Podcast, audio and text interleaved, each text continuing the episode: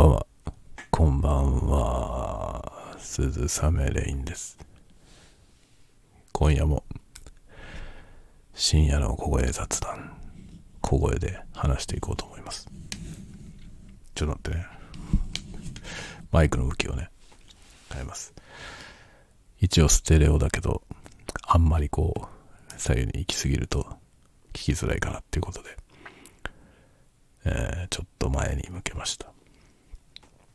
さて、ちょっとね、あの、これ何？クラフト、クラフトコーラのお酒を、えー軽く飲みつつ、なんか喋ろうかなと思いますね。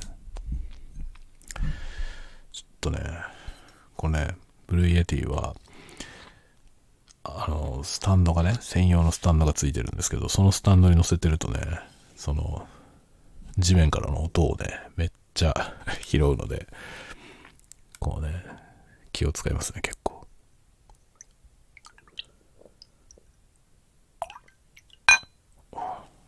ちょっと待ってね。あ、ごめんね。気を使うって言っといてからゴンってやるやるというね、こういうことでございますけど。でね、あの、スタンド FM のね、アプリケーションが、あの、入力レベル、入ってきてる音のレベルに合わせて、えー原因をね、あれこれする。まあ、調整するんですよ。なので、えーまあ、ブルーティ側のゲインを上げておけば、上げておけば、まあ、アプリ側が下げる。で、原因を下げておけば、アプリ側で上げるという感じにどうやらなっていると思われます。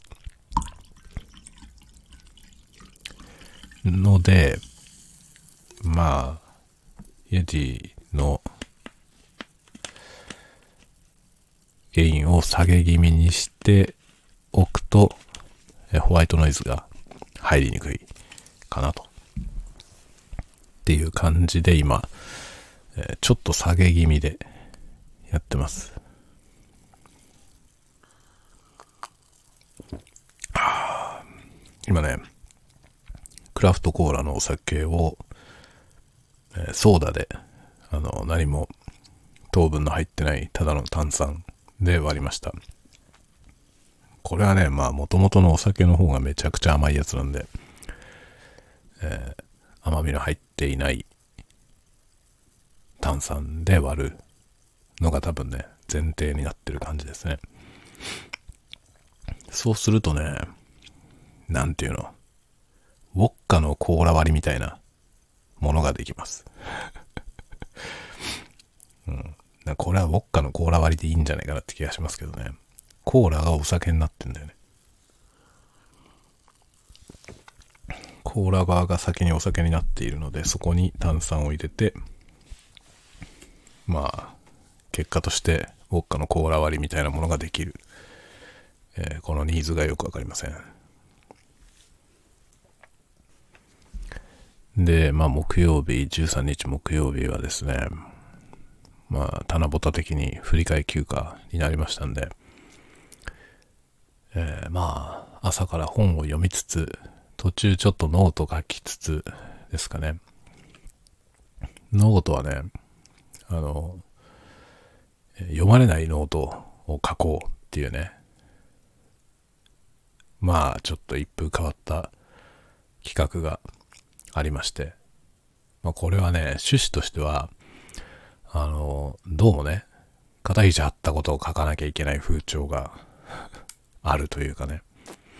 note。note ってなんか、かしこまったこと書かなきゃいけないみたいな感じにどうやらなりつつあるというか、そういう感じのね、あんまりくだらないこと書けない雰囲気が出てきてるよね、みたいなことを、割とね、古くから使っている人たちは最近感じているようですね。まあ僕はあんまり、あの、そもそもあんまり気にしたことがなかったんで、くだらないこといっぱい書いてるんですけど。それをね、なんか、肩肘張らずにできる、その、ハッシュタグのね、読まれないノートを書こうっていう。まあ読まれないのを書こうってって書いてるから、別に内容がなくても、ね、いいじゃないっていう、そういう趣旨なんですよ。で、まあ、これで、ハッシュタグ、興味ある人はね、そのハッシュタグを追ってみてみると面白いですけど、結局ね、片肘半ないでみんな書くじゃない。読まれないでいいと思って書くから。そしたらね、いいものができる説ありますね。だから、読まれないノートを書こうっていう、これがですね、そのタグを追っかけてみると、なんか読ん読んだ方がいいノートいっぱい出てきます。いいですね。この盛大な矛盾。まあでもね、そんなもんですよね。なんかいいこと書こうとか、ね、役に立つこと書こうとか、なんか眼畜のありそうなことを言おうとか、ろくなことにならないじゃないですか、大体。そうじゃなくて、こうね、力が抜けて、自分の好き勝手なことを好き勝手に書いている方が、いいものが書けるってことはね、まあ往々にしてあるんじゃないかなと思います。それがね、なんか如実に出ているじゃない？この企画には。と思いますね。で、これをね、前々からこれなんか書こうと思ってたんで、今日、今日ね、日中暇だったんで書きました。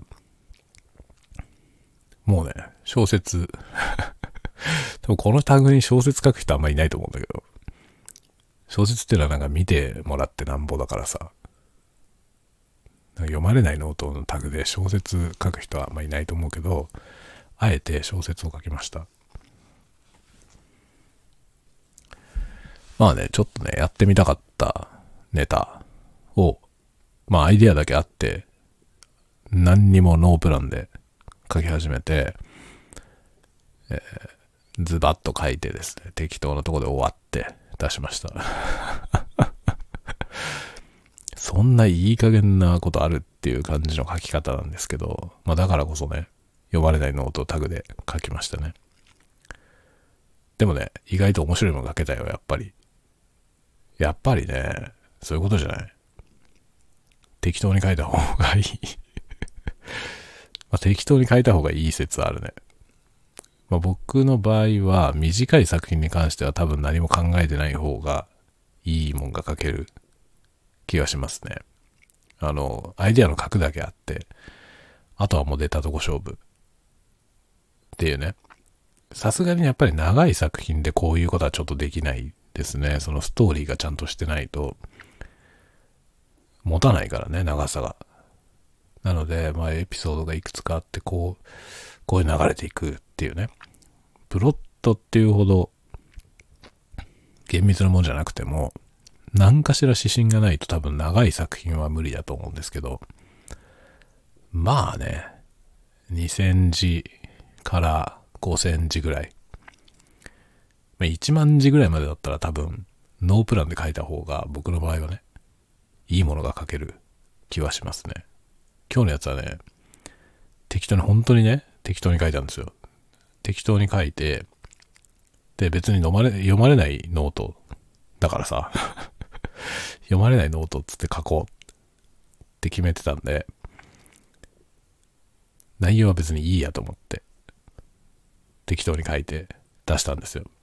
でね、さっき、その、昼間に出したやつをね、さっきね、トイレに入りながら、自分でスマホで読んでたんですよ。そしたらね、まあ、中盤以降結構笑いましたね。自分で書いた作品なんだけど、自分で笑いました。なんだよこれっつって。なかなか面白いものが書けたんじゃないかなと思いますね。やっぱこういうことあるよね。その、片肘半内で書いた方がいい、いいものが書けるっていうのはね、ありますね。だから飲み書き、飲みながら書きましたっていうね、お酒飲みながら書くやつ。あれ、あの別にお酒じゃなくていいんですけどね。企画としては別にお酒じゃなくていいんですけど、僕は毎回お酒飲みながら書いてるんですけどね。あそこで書いてるやつは一番デタラメですね。でも好評ですね、大体。大体好評ですね。あの、酒飲みながら書いてる適当なやつ。で、今日のやつも相当適当な書き方して、で、まあ、まあ、それなりにね、やっぱり、好評なのと、自分で面白かった。自分で読み返して爆笑しましたね。なんだこれと思って。面白かったですね。やっぱね、自分で書いて後から読んで、自分の作品じゃないみたいに楽しめるやつは、いいね。いい、いい作品だと思いますね、自分的に。今日のやつはなかなかいいんじゃない？そういう意味で。面白かったですね。まあね、あの、日本語のね、万能ワード、やばい、あるじゃないですか。やばいって言葉あるじゃない？まあ、やばいっていう形容詞は万能でしょ？で、僕ね、小説の中の形容詞を全部やばいにするっていうのをやろうと思ってたんですよ。形容詞出てきたら全部やばい。まあ、形容詞はやばい1個しか出てこない。っていうね。あらゆる形容詞を全部やばいにするっていう。そういうのを書こうと。どっかで書いてみようと思っていたので、今回やってみました。そしたら面白いね。翻訳できないと思うね。まあ今回ね、その、やばい、まあ形容詞がやばいしかなかったら、それは多分、どんな言語にも翻訳できないと思うんですよね。一語でこんなにたくさんの意味を持ってるワード、その、ね、形容詞をね、こんなに広範囲の形容詞を全部カバーするような単語を持ってる言語って多分ないと思うんですよね。日本語しか。だから多分翻訳できないよね。で、これ翻訳しようとすると何か他の言葉に置き換える、その場所の意味に応じて形容詞を当てはめていくことになってしまって、全部形容詞が一種類しかないというその面白さはどっか行くわけですよね。それがね、まあそういうこと考えるとさ、なんか小説っていうのは言葉を超えないなと思いますね。だからこそね、まあ、言語で読めないとダメなんだろうなって思うんですよ。無理だけどさ、世界のあらゆる文学ね、それはそれぞれの国の言葉で書かれてるから、それを全部言語で読もうと思ったら、それこそスティーブ・カウフマンみたいに20カ国語喋れますみたいな ああいう人じゃないとね、読めないじゃない。まあ不可能なんだけどね。みんな翻訳文学で読むわけですけど、でも翻訳した時点で何かが変わっている。これね、もう悪い方に変わるわけじゃないんですよ。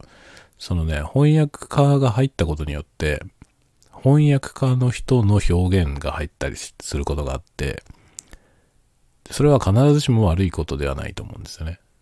悪いことではないと思うけど、でも、原作者の意図したことと違っている可能性があるという意味では、違っている可能性は高いし、まあ、っていうか多分違うんだよね。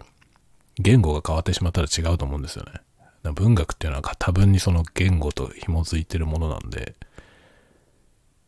やっぱり言語で表現したかったこと、そのね、作者がその言語を使って書こうとした。まだ言語っていうのはその作者の、あの、母国語かどうかは問題ではないですね。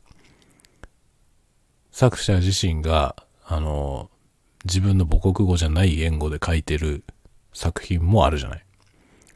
そういうものも含めて、作者が書いた言語で読まないと、意図がね、ちゃんとは伝わらないと思いますね。それを、まあ、僕が書いてるものは特にそうですね。日本語じゃないと多分表現できないものはいっぱいあるでしょうね。あの、同音維持とかよく使いますからね。同音維持は音が同じで漢字が異なるやつを、まあ、要するにそれってね、音読したら意味不明になるようなやつですよね。とか、あの、名前がね、登場人物の名前が同同音維持で同一の名前の人がいっぱい出てくるみたいな やつね。やりましたよね。やりました。テスト4エコー。違うな。テスト4エコーは、あれだな、自分と同じ人が出てくるやつですね。えーあれなんていう作品だったっけ？忘れちゃった忘れちゃったな。テスト4エコーの次に書いたやつだよね。あの、同音維持の人がいっぱい出てくるやつ。なんていうタイトルだったっけ？あれ。自分の作品のタイトルわかんねえわ、これ。忘れましたね。あれなんだったっけね。あれ、ド忘れしたね、本当に。あれ、なんちゅう作品だったかな。あの、次々に、同音維持の名前の人が、同姓同名のね、文字、当ててる漢字の文字だけが違う人がいっぱい出てくるやつ。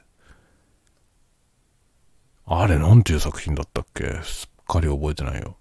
やばいわ。酒も飲んじゃったし、忘れました。格読むに上がってますね。格読むとノベルデイズ。ノベルデイズにも上げてたと思うな。やつですね。あの、ユニゾンの後に書いたやつだな。忘れましたね。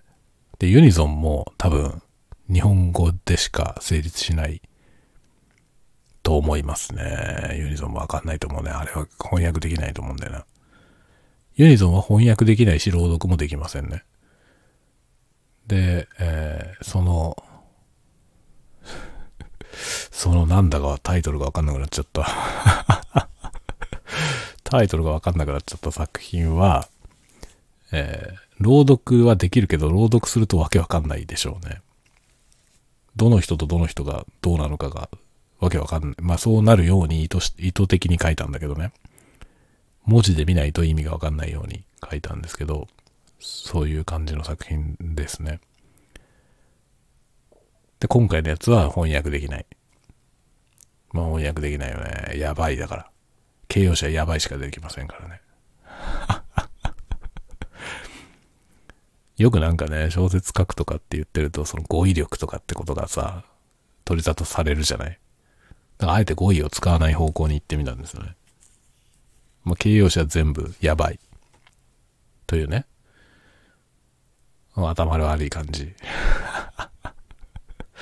これで果たして小説の文章になるのかっていうところが、まあ挑戦でした。まあなるっていう自信があったから書いたんだけどさ。形容詞がやばいしか出てこなかったとしてもちゃんと小説になるという自信はありました。で、えー、そういうものを書きましたね。どうすれば小説になるか、まあ、前になんかどっかに書きましたけどね、その、文章はいつ小説になるのかっていうものをね、ちょっとノートに書きましたけど、まあ、僕はそれを最初にすごい模索したんですよね。まあ、この話は何回もしてるからいいよね。まあ、最初に書いた作品が全然評価されなかったので、これはもしかして小説になってないんではないかと思ってね。それで小説とは何だろうということを考えて書いたものが雪町フォトグラフで、あれがちゃんと認めてもらえたんで、あ、小説とはこういうもんなんだなということが分かりましたね。で、今回のこれも、今回のやばいっていう作品ですけど やばいっていうタイトルで、まあ、形容詞がやばいしか出てこない。で、だいぶやばい作品なんですけど、その、これもね、どうすれば小説になるのかは、まあ、自分の中の方法論があったので、ちゃんと小説になったと自分では思ってます。しかも面白かった。後で読んでみて結構面白かったですね。なかなかいけんじゃないのと思いましたね。やばいしかないという。で、語彙は関係ないですね。小説かどうかということに、語彙力があるかどうかは全く関係ないということが実証できたような気がしますね。まあなんかね、方法論らしきものを見るとさ、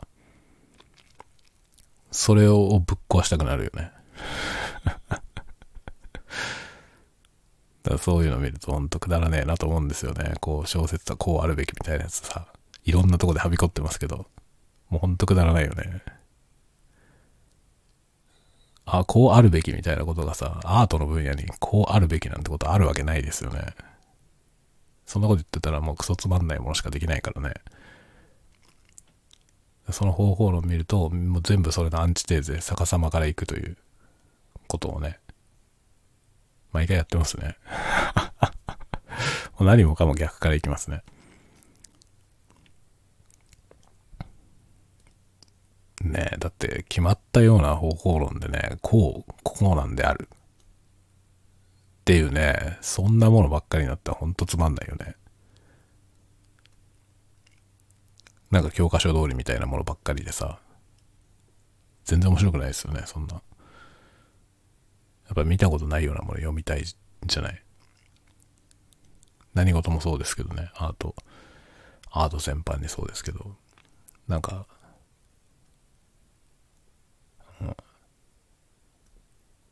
まあ、セオリーはね、いろいろあって、それは知ってた方がいいと思いますけど、というか、セオリーをぶっ壊そうと思ったら、セオリー死なないとわかんないからね、できないですからね。だから、あの、脱構築、脱構築と構築できないのは全然違いますね。方法論がわかんないと構築ができませんので、その、一見、なんていうのかな、逸脱したものに見えるかもしれないけど、その、構築できてないものと、構築したものを脱構築して逸脱するのとは、まあ、全然違いますよね。それはもう出力そのものが全然違うから、あれなんですよね。あの、一発で見破られるというか、わかる人が読めばわかるので、一発で見破られますよね そういう、なんかその不、ただの不勉強と、その、逸脱は別なんで、で、それは不勉強な人にはわからないんですよね。差がないように見えてしまうから、ただ稚拙なものを書いちゃう人もいますね。だそこに陥るとダメですよね。まあ、何でもそうなんだけど。稀になんかその方法論を何も知らないまま天才的なものを書く人は稀にいますけどね、その、どの分野にも。絵画とかね。絵画とか特にそうかな。あの、絵画的背景を何も勉強しないままいきなり逸脱した状態のすごいものを出す人っていうのは稀にいますね。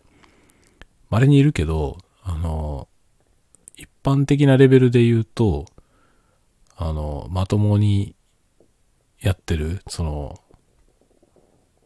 自分の表現として、その、脱構築をやってる人と、ただの不勉強は、大体見ればわかりますね。やっぱりね、厚みのあるものはなかなか表現できないですよね。不勉強だと。っていうのはちょっと感じるかな。あとね、今日、小説の話で、まあ、ツイッターでちょっと見かけて反応しなかった、反応しなかった話あるんですけど、あの、テーマがね、書き終えてなんかテーマが薄いなって思う場合は、こういう風にしろみたいなことをね、書いてるやつがあったのよ。だけどテーマっていうのは、前にも言ったけど、込めるものじゃなくて、こもってしまうもんなんですよね。つまりそのテーマ、作品のテーマっていうのは、作品の中に通底して流れているテーマっていうのは、その人が、その作った作り手がね、普段どういうこと考えて生きているのか、そのものだと思うんですよね。だ何も考えてない人は、テーマ性のないものになっちゃうんだよ。だから、なんか書いて、それを振り返った時に、テーマ性が薄いなって思う人は、薄いんだよ、人間が。っていうことなんですよね。まあ、これはなんか、あの、絶望的な 絶望的な言い草なんだけど、だけどね、その通りだと思いますね。だ結局テーマって込めようと思って書け書いてる、その、込めてるテーマは弱いんですよね。そうじゃなくて、日頃何を思っているのか、それが滲み出ているのが本当のテーマであって、その作品にこもってしまうんだよね、テーマは。日頃それをね、ずっと考えてるから。生きながらに持っているその問題意識。常々抱えている問題意識だから。で、そもそも多分何か表現者の人っていうのは、その抱えている問題意識をなんとかしないと自分が破綻してしまうので、それを出力しているという事態だから、結局何か表現した時点でそこにテーマがないってことはありえないんですよね。でもそこが、あの、そういうモチベーションでものづくりをしてる人じゃない人もいっぱいいるんですよね。あの、特にまあ小説書きの人とか絵描きの人に多いような気はするかな。まあ音楽の人もいるか、多いですね。あの、作品を作ることが目的になっちゃってる人は結構いますよね。作品作ることが目的になってる人は、割とテーマ抜け落ちがちというか、そもそもテーマを持ってない人は結構いるかもしれませんね。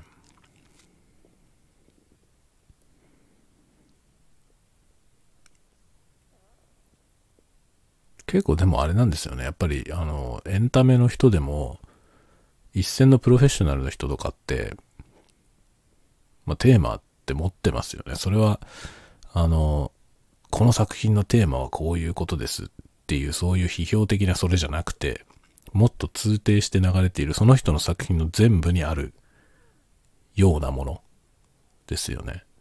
それはもうその人が抱えている問題意識そのものだから、まあだからなんだろう。ダサい言葉で言えば生き様みたいなもんですよね。それが全部作品に滲み出るから、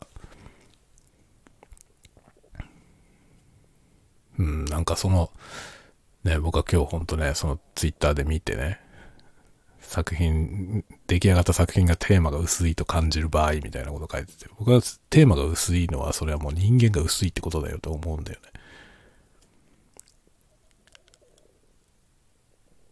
それはまあだからなんていうのかな。別に悪くないんですよ。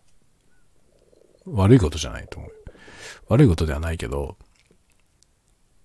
アートをやるような人ではないってことなんだよね。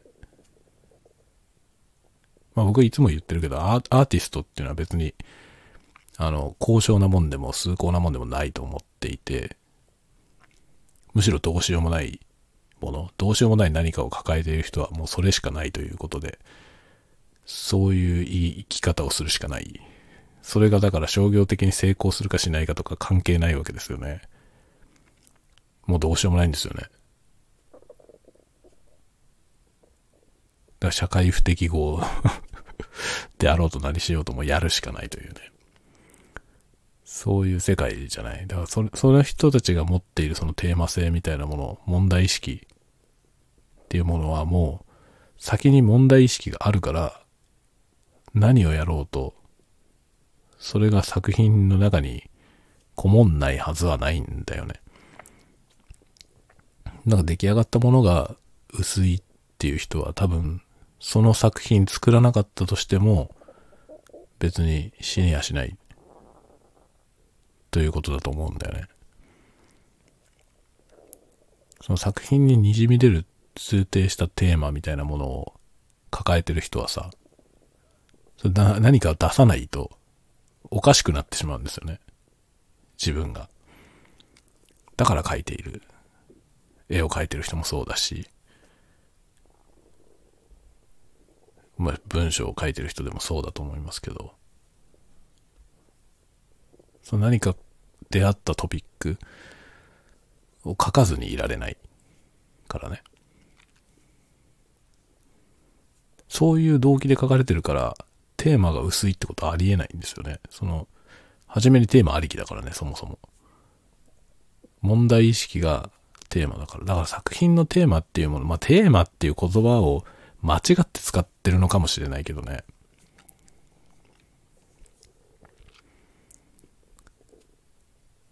その作品が伝えようとしているメッセージとテーマは必ずしもイコールではないと思いますね。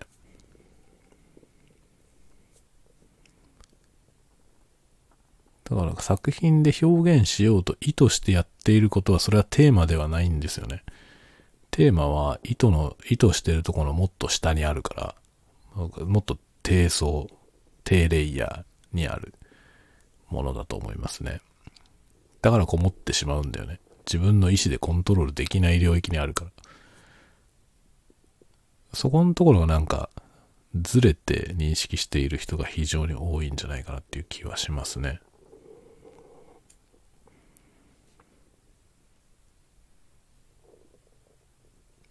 まあなんか、そういうね、日頃何考えて生きてるのかが問われるというか、まあそれはね、ものづくりしてると、あるところで気づくよね。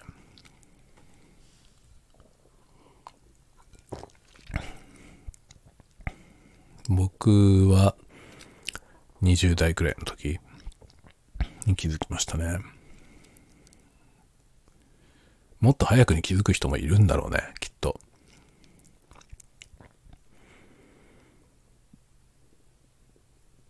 なんかまあ衝動で物作るじゃないですか、ずっとね。もっと若い頃からずっと何かしら作るけどさ、その作っているものにも自分が映し出されているじゃない。でもそれにあまり気づいてなくて、僕の場合はね、気づいてなくて、ある時なんかね、これって作ったものをね、人に見せてると、もう自分、すっぱだかで歩いてるようなもんなんじゃないのって思ったことはありますね。まあそれからどうしようかなっていう風な感じですよね。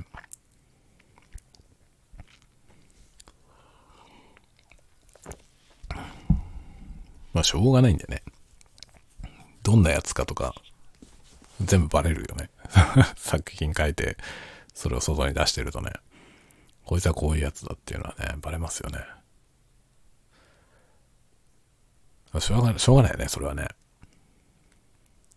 で、それをなんか、取り繕ってなんか虚栄心とかでなんかしようとしても、その底の薄いことになるじゃん。浅い ああ、浅い人だなっていうのが出ちゃいますよね。なんかこう、よく見せたいみたいなものが混ざり込んでくると、その、よく見せたいよ、よく見えるものができるんじゃなくて、よく見せたいものができるだけだよね。ああ、この人はよく見せたいんだな。自分をね。自分を本来以上の大きさに見せたいんだなっていうのが筒抜けみたいな作品ができるじゃん。そういうことだよね。自分が何を考えているのか、普段どういうふうに生きているのか。命ってこととさ、自分自身のね、命っていうことと、どう向き合っているのかっていうのが、アートには全部出ますよね。すごいよね。怖いよね。怖いよね。そこまで普通は意識してないけどね、みんな。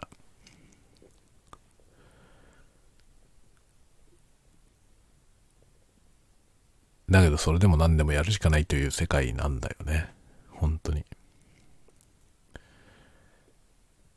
なんかこう、筒抜けになるから、ね。恥ずかしいから、やめておこう。と思ってやめられないじゃん。ね、出すのやめとこうっつってやめられればそれでいいけど、まあやめられる人もいるんだろうな。あの、サリンジャーとかね。サリンジャーはなんか、あの、偏屈な人で、どっか田舎の方に引きこもって、一切作品を世に発表しなくなりましたよね。まあ家、家で書いてたみたいですけどね。書いても出さないという風になっちゃいましたけど、途中で。ブチ切れて いろんなことにブチ切れて、なっちゃいましたけど、まあ、ああいうことだよね、結局ね。まあ、書かずにはいられないから書くわけだけど、それを人にはもう見せないという。そういう感じですよね。ああいう人もいる。だからそれに比べたらね、本当に僕なんか俗物だからさ、俗物だからやっぱなんか作らずにいられなくて何か作れば、作ったものは出したい。どっかに出したいよね。見せたいという欲求がありますよね。まあそれによって自分のいろんなことが浮き彫りになるけど、まあそれはそれだよね。というね、感じですよ。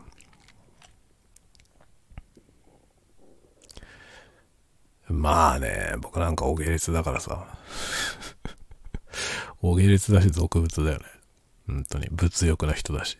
物欲にまみれていて。まあ、虚栄心みたいなものはね、すごい若い時強かったですけど、最近少し減りましたね。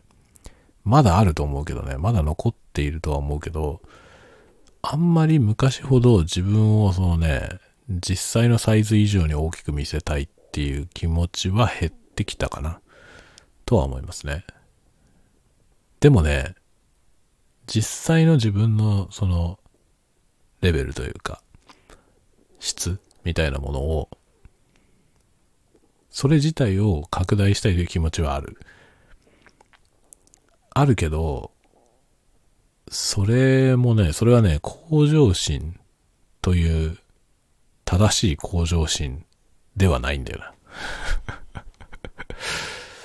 そのね、まあ、自分自身が前進したいという気持ちは向上心じゃないそのスキルを向上させたい。表現の質を向上させたいっていうのは、純粋な向上心だと思うんですよ。まあ、それももちろんあるけど、僕の中にあるそのね、向上心は若干虚栄心が混ざってるやつですね。だか自分の道として追求して先に進みたいっていうことだけじゃなくて、どっかにもっと評価されたいというね。で、評価されるための何か みたいなものがね。だいぶ少なくなったけど、昔ほどはないけど今。だけど完全にゼロにはまだなってないと思うね。どっかにそういうね、ものがありますね。ただし、あの、なんつうの、お下劣、お下劣だし、下品だしね。そういうことを隠そうとは思わなくなりましたね。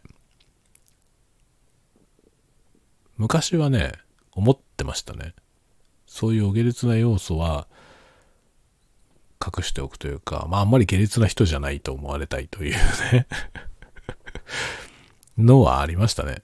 昔ね。まあ、今はないわ、もう。それはもう全然なくなりましたね。それはね、もうユニゾン書いた時になくなった。あの、ユニゾンはもうなんかね、本当に、まあ、僕の自分の全部が出ている 作品だよね。本当に。まあ、僕はさ、その、なんていうの、いわゆる一流じゃないクリエイターなんですよね。あの、クリエイティブ家業でずっとね、やってきましたけど、まあ、10代の時からクリエイティブの仕事を始めて、クリエイティブの仕事ってかっこいいけどさ、そうじゃなくて、広い、広い意味ではクリエイティブと言っていいであろう何らかの何かを作って、コンテンツを作って、それに対価をもらうという仕事をしてきたんですけど、まあ三流だよ。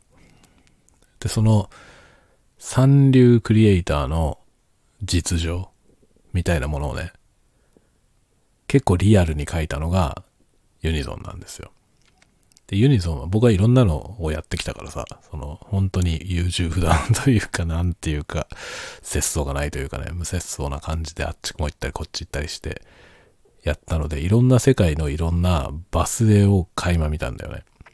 で、そのバス絵の状態、端クリエイターの実情を、割とリアルに書いてますね。多少デフォルメしてるけど。っていうのがあれで、あの作品は本当に、自分の人生の汚点みたいなものが全部入ってますね。まあだから僕はああいう人だよ。お下劣な。お下劣で、えー、低能で、っていうね。それ、そういうなんかその、なんていうのかな、汚い部分だったりとか、あの、ちょっと評価しづらい部分みたいなものをほじくり出して、それと真っ向から向き合って、えー、対話するというね。殴り合うんじゃなくてね、殴り合うんじゃなくて、その自分の恥部というか、そういうものと向き合って、どうよって 声をかけてね。そのようにしてできたのが、あれなんですよね。あのユニゾンっていう作品なんですよね。あれを書いた時に、なんか下脱した感じはあったよね。自分の中でかなり下脱した感じはありましたね。なんかイメージとしては、ものあの、ダークプリキュアですよね。ダークプリキュアと、あの、戦うというね、戦った感じです。で、戦ったんだけど、やっつけるんじゃなくて、最後こう、手を取って、手を取るじゃん。プリキュア。プリキュアは、光の戦士プリキュアは、その自分のダークサイドのダークプリキュアが出てきて、それと対対峙した時に、やっつけて消し去ってしまうわけじゃないんですよね。共存する道を選ぶんですよね。というかそういうことなんだよね。その自分のダークサイドっていうのはさ、ダークサイドだけど自分なんで、それをぶっ殺すと自分の半分が死ぬんですよね。だから結局、自分のダークサイドって、ぶっ殺すことはできないんですよ。ぶっ殺したと思ってる人はそれは嘘なんだよね。その欺瞞に気づいた方がいいんですよ。その、そういうことはでき得ないと僕は思う。倒せないと思うね。まあ、自分だからね。部分とはいえ自分なんで、それを殺したら自分が成立しなくなりますから、まあ、殺したことによって自分が破綻して気が狂う人はいるかもしれませんけど、正常な正気を装って、ね、自分にダークサイドはありませんみたいな顔してる人は全部嘘つきですね。だと思ってる僕は。で、結局そのダークサイドのダークプリキュアと手を取って、お前も俺だよねっていう、そこを認めたところが多分スタートラインで、そっから始めるしかないんじゃないかと思うんだよね。その自分のほんと汚えところ、もう嫌悪すべきところ、というか見たくない。自分自身でも見たくないところ、目を置いたくなるとか封印したくなるような。それもうでもしょうがないんですよ。紛れもなくそれは自分だからね。それを引っ張り出してきて、私はこういう汚え人間だということを、まあ全世界に向けて発信するような行為ですよね。何の懺悔なんだろうというかね、そういう気分だよね。で、まあユニゾンっていう作品をそのようにして書いたことで、なんか、一段変わったというかね、一レイヤー自分のいる位置が変わった気がしましたね。ただしそれが、あの、上に行ったのかどうかがわかんないんだよ。だから前進したのか、自分として前進したのか、要するにアップデートされたのかどうかがよくわかりませんね。よくわかんないけど別の領域に行ったことは間違いないと思うんですね。どっち向きに別の領域行ったかわかんないんだけどね。でもそっからなんか、吹っ切れたような気はしますね。だから何でも書けるようになりましたよね。打作を書くというね。打作を書きたくないと思っていたんですよ、それまでは。だから打作になりそうなものは書かなかった。書かなかったというか、書き始めても途中でやめたりとかしましたね。この話は面白くなんないなと思ったらやめたりとかしてました。でもね、そのユニゾン書いた後はほとんどやめないね。しかも、大して何も考えないままで書き始めたりして、それをそのまま公開するとかいうことが結構平気でできるようになりましたね。作品が稚拙だとか、そういうことが全然気にならないですね。稚拙でもいい。だってその稚拙なものだって自分の中から出てきたんだから、自分がその稚拙な作品を書いたってことは、まあ自分はその程度だということなんですよね。で、結局稚拙な作品を世に出せない、表に出せない人は、自分のレベルはそんなもんじゃないと思いたいんですよね。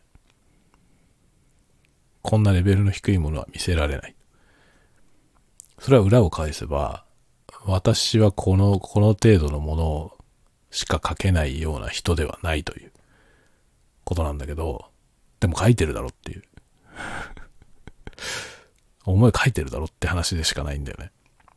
だそんな稚拙なものを、ね、あの、表に出さなかったかもしれないけど、でも紛れもなくお前は書いたよなという、その稚拙な作品を、それは事実として、こう、スティグマのように刻まれるわけですよね。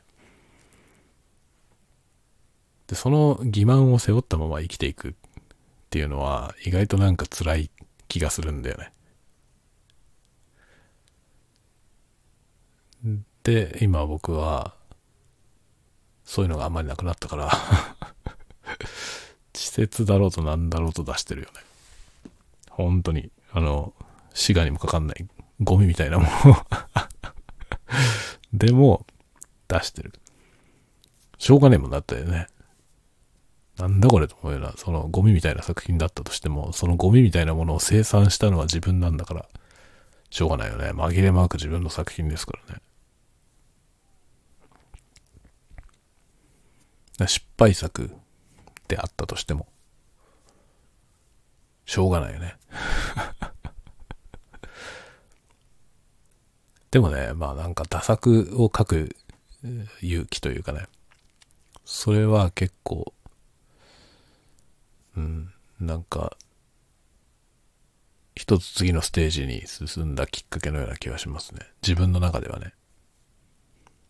次のステージとか言ったって僕は全然何も結果を出してないから、あの、全く大したことはないけど、まあ自分の中では、見える景色が変わった事件ではありますよね。そういうことを積み重ねてきて、今の自分になっているかなと思、思ってますね。なんかだらだらと今日は 長々と喋ってしまいましたが、こんななんか偉そうなことを喋ってますが、今日書いてノートに出した作品は本当にアホみたいな作品なんで、まあぜひ読んでみてください。自分でトイレでうんこしながら トイレでうんこしながら読んでて笑いました。爆笑しました。なんだこれっつって まそのぐらいの作品ですよ。そのぐらいの作品。あの、トイレでうんこしながら読むのにちょうどいいぐらいの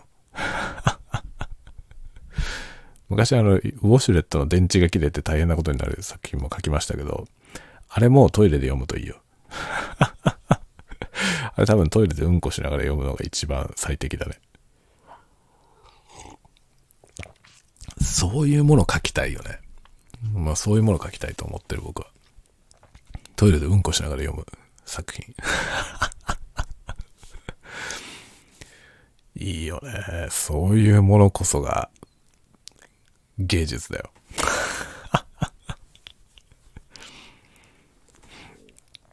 芸術っていうものは生きてることのそのものだって、あの、岡本太郎の本に書いてありました。今ね、僕岡本太郎にドハマりして読んでるんですけど、もういいよ、最高だよ。もう1ページ1ページね、もう脳天からぶん殴られるような文章が満載です。で、岡本太郎の書いた文章っていうのは、すごいパワーがあって僕は好きですね。この人文章もうまかったんだって強烈に思いました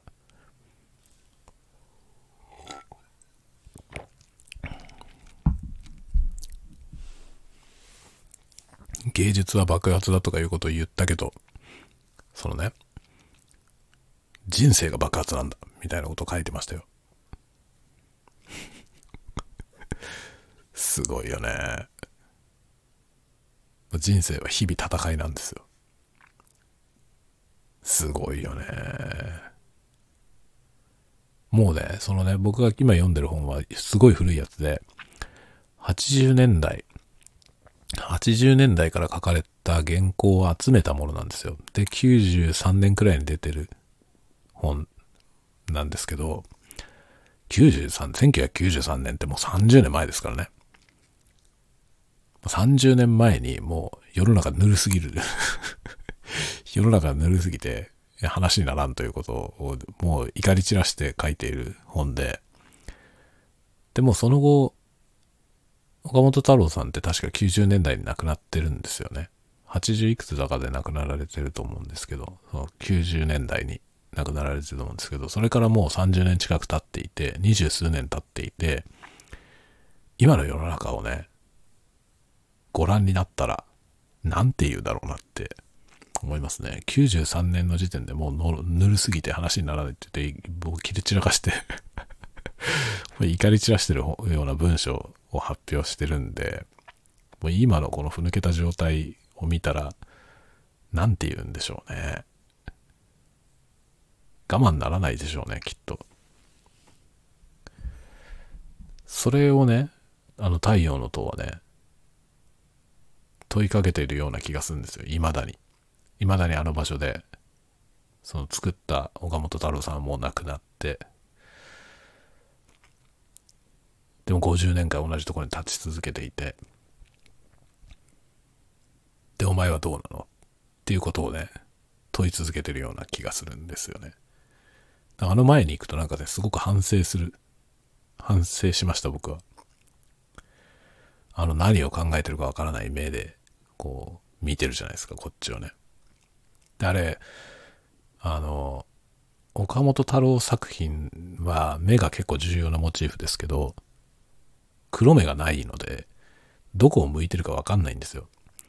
どこを向いてるかわかんないイコール、どこでも向いてるような風に見える。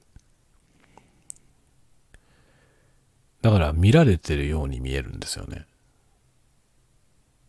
あれの前に行くと。自分のことを見てるように見えるんだけど、でも決して目は合わないんですよね。こちらが見つめても向こうが見返してくれてるかどうかはわからない。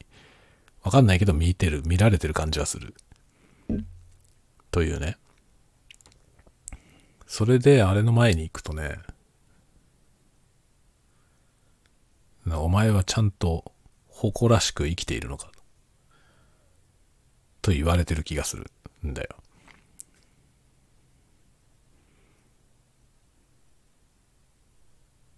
あ、だからあれ、あいつに恥じないあれの前に行って堂々と立てる人間であらねばならんだと思いましたね。あれの前に行って。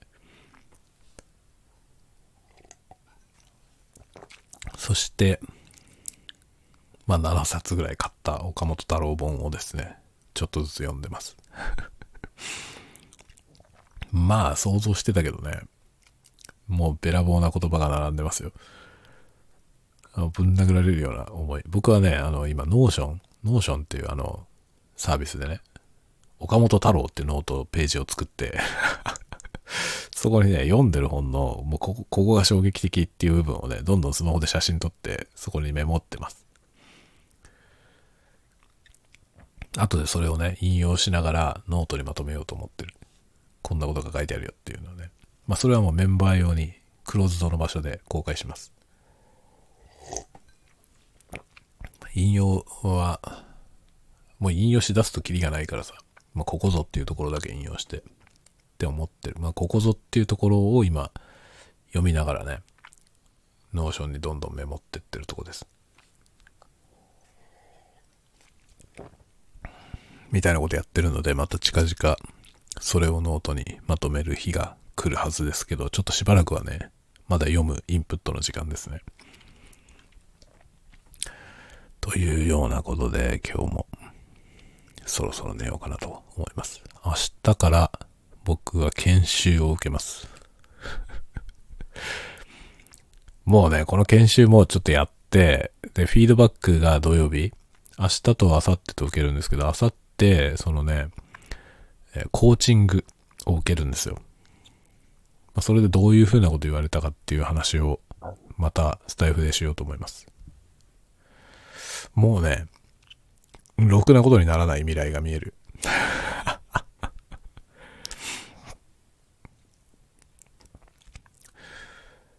まあ、この話は詳しくは後ほど土曜日の夜にしようかなと思ってます。もう交互期待って感じだよ。僕はマネージャーに向いてない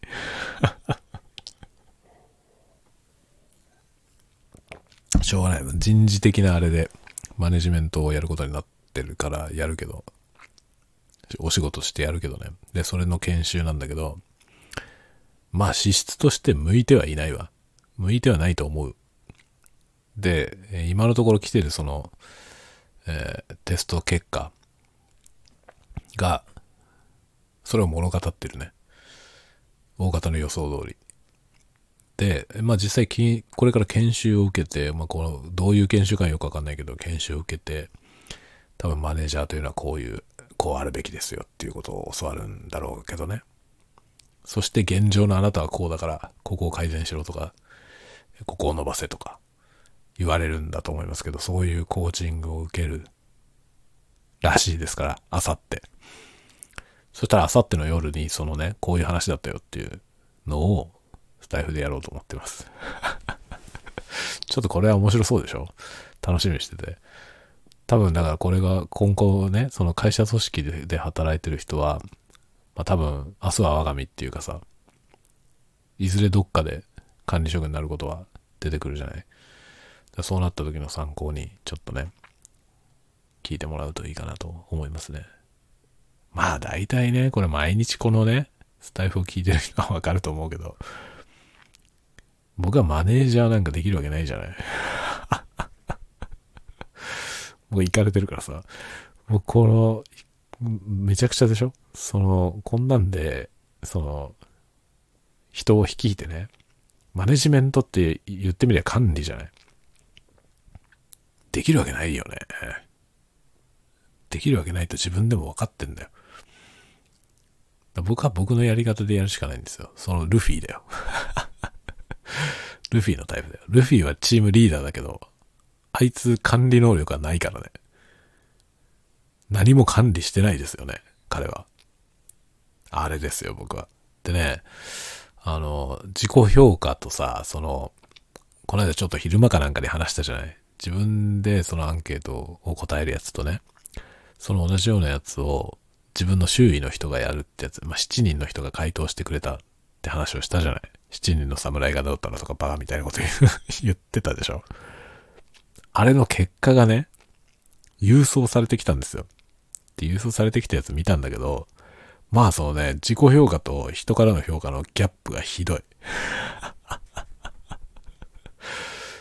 僕はさ、その、なんつうの、こうね、まあ、A と B があってさ、選択肢が。A か B で、その A と B の間が数直線になってて、まあ、10段階になってるんですよ。